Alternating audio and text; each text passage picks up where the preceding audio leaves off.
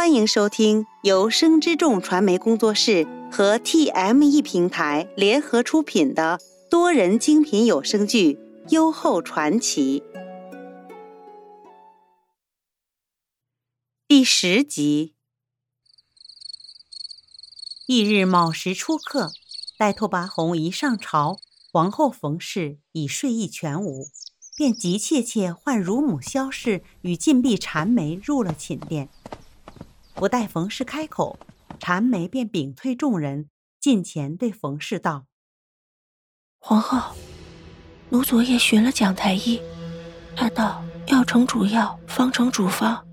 若非太医令，何人因何病症开何药方，旁人皆不得知。”冯氏看了一眼缠眉，道：“平日里，这蒋中奇素与父亲交好。”他断不会知情不报，只是这高氏有孕五月有余，竟未露出端倪，亦是稀奇。妇人生产，时有后怀，时有前怀。高嫔此番不显怀，并不足为奇。只是李贵嫔。已然有了正嫔依附，却又来拉拢高嫔。自太祖定下，自贵母死开始，后宫里这些个门阀世家之女，皆以养他人儿子为要。高嫔已育二子，若此番再得一子，李氏拉拢他。岂非胜算更大？萧氏望着冯氏道：“王后，那高嫔并未与李夫人居于一宫，且平日里不喜与人交往。李贵嫔竟能将她收拢，可见她的手段。李贵嫔是狼子之心，您该早些做筹谋啊！”无这些年，只防着那些个勾引陛下之人，着实忽略了这档子事。吾断不能如了他的愿。转头对婵眉道：“侍医监统领宫中所有女侍医，去告诉他，今后凡宫中所有女眷有孕。”务必来报，若有纰漏，当心他全族性命。缠眉刚应下，萧氏便凑近道：“皇后，如今陛下宫里的那位，虽说眼下只是女官之身，可她日日伴驾左右，保不准哪天，倘若您若得了她。”岂不多克其子？哼！陛下迟迟未纳他侍妾，亦不赐予封号，不知何故。吾倒是想会他一会，看看此女究竟配不配做吾的棋子。邺城行宫里。最接近皇帝寝宫的，便是贵嫔夫人李氏的居所。拓跋宏沿长廊一路入内，只见腊梅盛开，映衬着白雪，分外艳丽。李氏以闻讯而来，正欲行礼，便被拓跋宏扶起，于是笑吟吟道：“陛下，妾这宫内腊梅傲雪绽放，妾不敢独赏。”故请陛下前来。这梅花虽不及牡丹雍容，却独有傲霜斗雪之节气，朕亦喜爱十分。那便请陛下移步院内吧。拓跋宏缓步至梅树前。这行宫之中，就属你这里腊梅最多，品色最全。自然香气亦是最宜人的。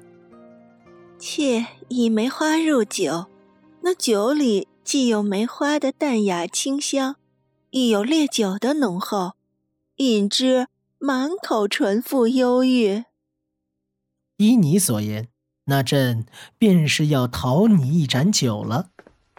帝妃二人一席而坐。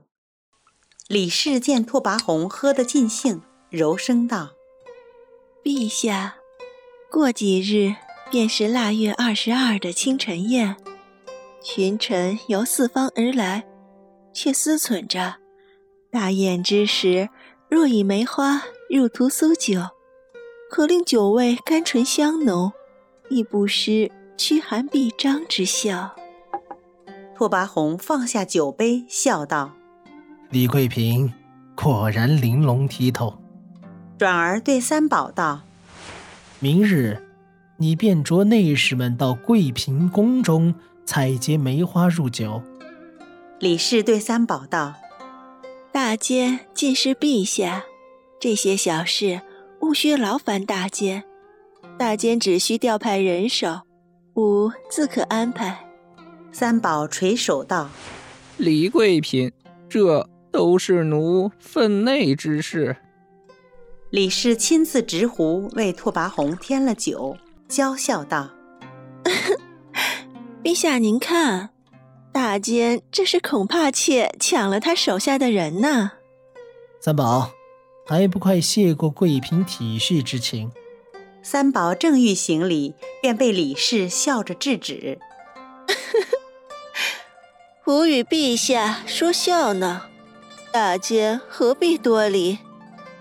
多谢夫人厚爱，奴这便下去安排。言罢，向帝妃行礼，便退了出去。拓跋宏望着李氏，问道：“陇西宫来邺城已经十日，你可曾见过？”父亲勤于政事，倒是无暇顾及妾这个阿女呢。再说，妾居于内宫，便是父亲，那亦是不可随意出入的。陇西公谦虚自牧，是众外戚之表率，朕命他做子寻的少妇，如今又令他营建新都，皆因陇西公有此德行。